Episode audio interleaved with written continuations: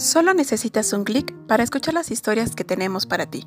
Cultura en un clic y su contagio literario te acercarán a un sinfín de relatos, que sin salir de casa te llevarán por un viaje de palabras y letras. Juntos hacemos clic.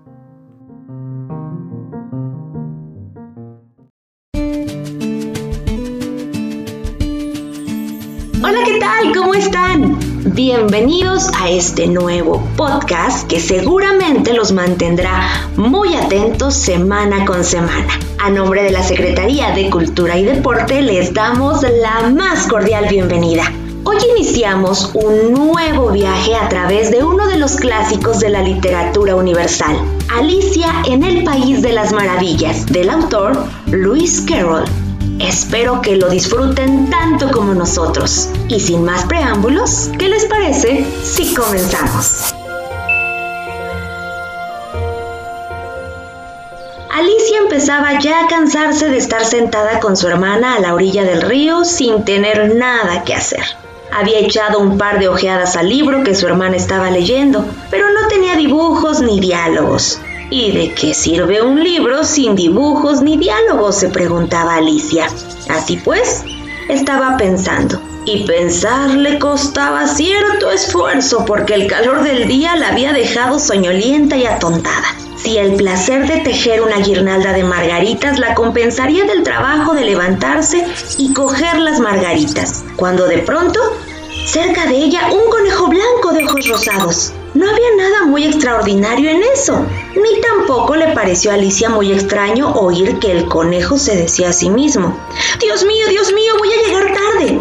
Cuando pensó en ello después, decidió que desde luego hubiera debido sorprenderla mucho, pero en aquel momento le pareció lo más natural del mundo. Pero cuando el conejo se sacó un reloj del bolsillo del chaleco, lo miró y echó a correr.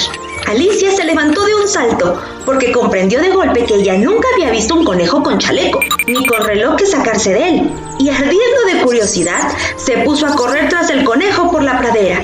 Y llegó justo a tiempo para ver cómo se precipitaba en una madriguera que se abría al pie del seto. Un momento más tarde, Alicia se metía también en la madriguera, sin pararse a considerar cómo se las arreglaría después para salir.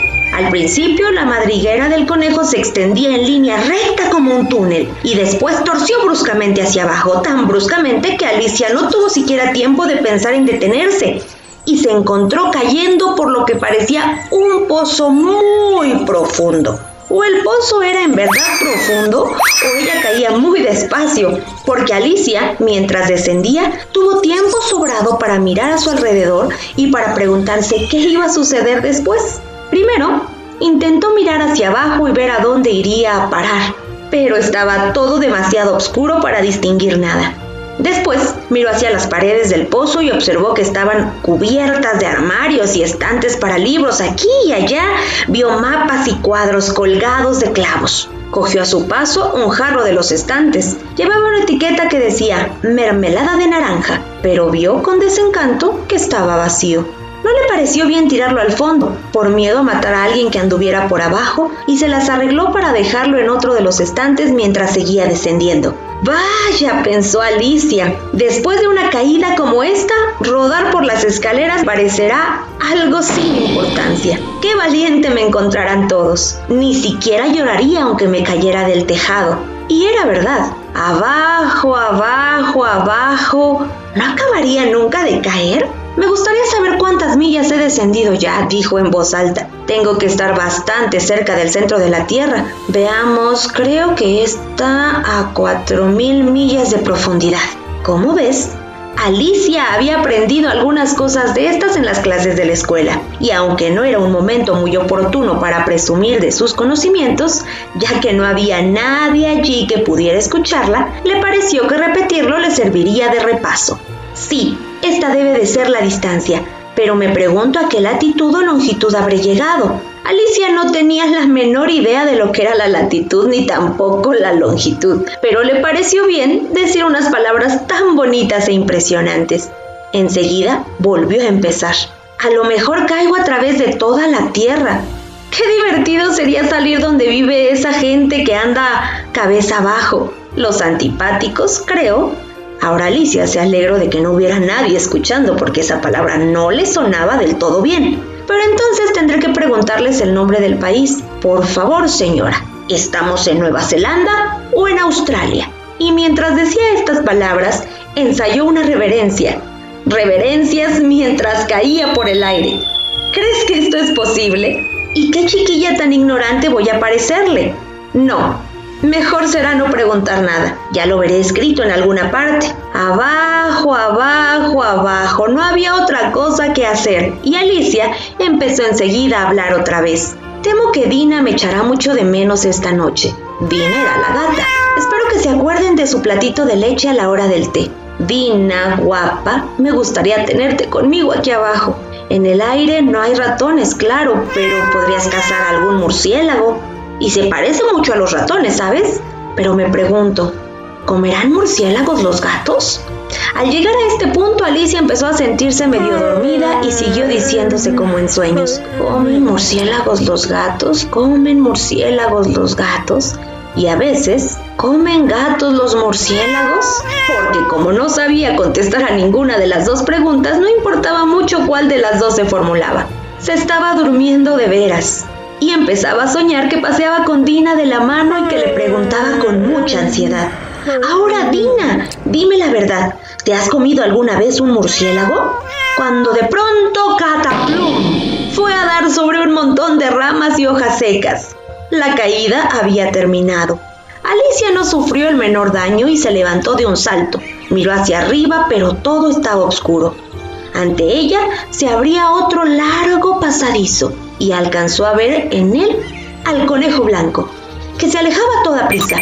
No había momento que perder, y Alicia, sin vacilar, echó a correr como el viento y llegó justo a tiempo para oírle decir, mientras doblaba un recodo. Válgame mis orejas y bigotes, qué tarde se me está haciendo. Iba casi pisándole los talones, pero cuando dobló a su vez el recodo, no vio al conejo por ninguna parte. Se encontró en un vestíbulo amplio y bajo, iluminado por una hilera de lámparas que colgaban del techo. Había puertas alrededor de todo el vestíbulo, pero todas estaban cerradas con llave. Y cuando Alicia hubo dado la vuelta, bajando por un lado y subiendo por el otro, probando puerta a puerta, se dirigió tristemente al centro de la habitación y se preguntó cómo se las arreglaría para salir de ahí. De repente, se encontró ante una de tres patas, toda de cristal macizo. No había nada sobre ella, salvo una diminuta llave de oro. Y lo primero que se le ocurrió a Alicia fue que debía corresponder a una de las puertas del vestíbulo. Pero ay, o las cerraduras eran demasiado grandes o la llave era demasiado pequeña. Lo cierto es que no pudo abrir ninguna puerta. Sin embargo, al dar la vuelta por segunda vez, descubrió una cortinilla que no había visto antes, y detrás había una puertecita de unos dos palmos de altura. Probó la llave de oro en la cerradura y vio con alegría que ajustaba bien. Alicia abrió la puerta y se encontró con que daba a un estrecho pasadizo, no más ancho que una ratonera. Se arrodilló y al otro lado del pasadizo vio el jardín más maravilloso que puedas imaginar. Qué ganas tenía de salir de aquella oscura sala y de pasear entre aquellos macizos de flores multicolores y aquellas frescas fuentes.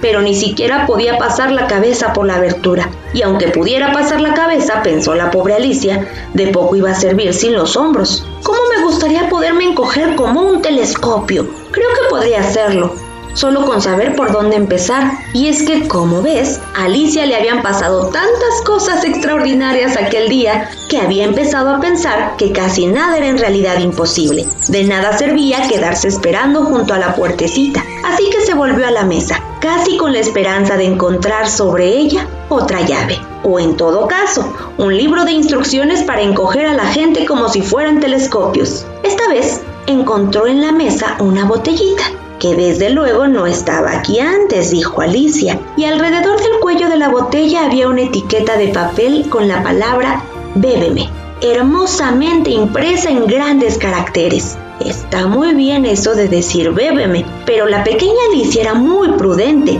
y no iba a beber aquello por las buenas. No, primero voy a mirar, se dijo, para ver si lleva o no la indicación de veneno porque Alicia había leído preciosos cuentos de niños que se habían quemado o habían sido devorados por bestias feroces u otras cosas desagradables, solo por no haber querido recordar las sencillas normas que las personas que buscaban su bien les habían inculcado, como que un hierro al rojo te quema si no lo sueltas enseguida, o que si te cortas muy hondo en un dedo con un cuchillo suele salir sangre. Y Alicia no olvidaba nunca que si bebes mucho de una botella que lleva la indicación veneno, terminará a la corta o a la larga por hacerte daño. Sin embargo, aquella botella no llevaba la indicación veneno. Así que Alicia se atrevió a probar el contenido y encontrándolo muy agradable, tenía de hecho una mezcla de sabores a tarta de cerezas, almíbar, piña, pavo asado, caramelo y tostadas calientes con mantequilla. Se lo acabó en un santiamén. ¡Qué sensación más extraña! dijo Alicia. Me debo estar encogiendo como un telescopio. Y así era. En efecto, ahora medía solo 25 centímetros y su cara se iluminó de alegría al pensar que tenía la talla adecuada para pasar por la puertecita y meterse en el maravilloso jardín. Primero, no obstante, esperó unos minutos para ver si seguía todavía disminuyendo de tamaño, y esta posibilidad la puso un poco nerviosa. No vaya a consumirme del todo como una vela, se dijo para sus adentros. ¿Qué sería de mí entonces? E intentó imaginar qué ocurría con la llama de una vela cuando la vela estaba apagada, pues no podía recordar haber visto nunca una cosa así. Después de un rato, viendo que no pasaba nada más, decidió salir enseguida al jardín. Pero, pobre Alicia, cuando llegó a la puerta se encontró con que había olvidado la llavecita de oro y cuando volvió a la mesa para recogerla, descubrió que no le era posible alcanzarla. Podía verla claramente a través del cristal e intentó con ahínco trepar por una de las patas de la mesa, pero era demasiado resbaladiza. Y cuando se cansó de intentarlo, la pobre niña se sentó en el suelo y se echó a llorar.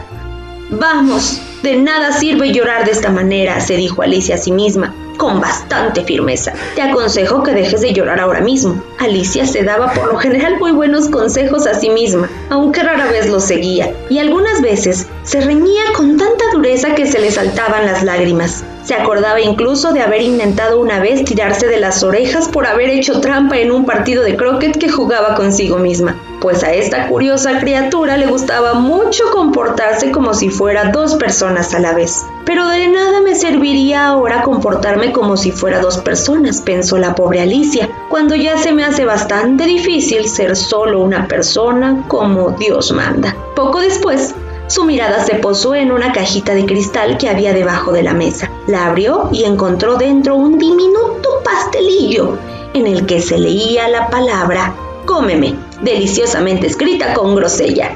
Bueno, me lo comeré, se dijo Alicia. Y si me hace crecer, podré coger la llave. Y si me hace todavía más pequeña, podré deslizarme por debajo de la puerta. De un modo o de otro entraré en el jardín y eso es lo que importa. Dio un mordisquito y se preguntó nerviosísima. ¿Hacia dónde? ¿Hacia dónde? Al mismo tiempo se llevó una mano a la cabeza para notar en qué dirección se iniciaba el cambio y quedó muy sorprendida al advertir que seguía con el mismo tamaño. En realidad, esto es lo que sucede normalmente cuando se da un mordisco a un pastel, pero Alicia estaba ya tan acostumbrada a que todo lo que le sucedía fuera extraordinario que le pareció muy aburrido y muy tonto que la vida discurriese por causas normales. Así pues, puso a la acción y en un santiamén dio buena cuenta del pastelito.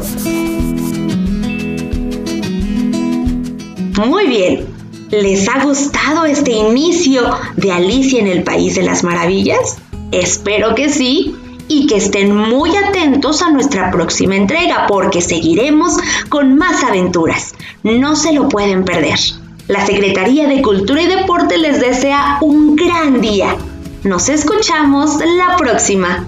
Cultura en un clic.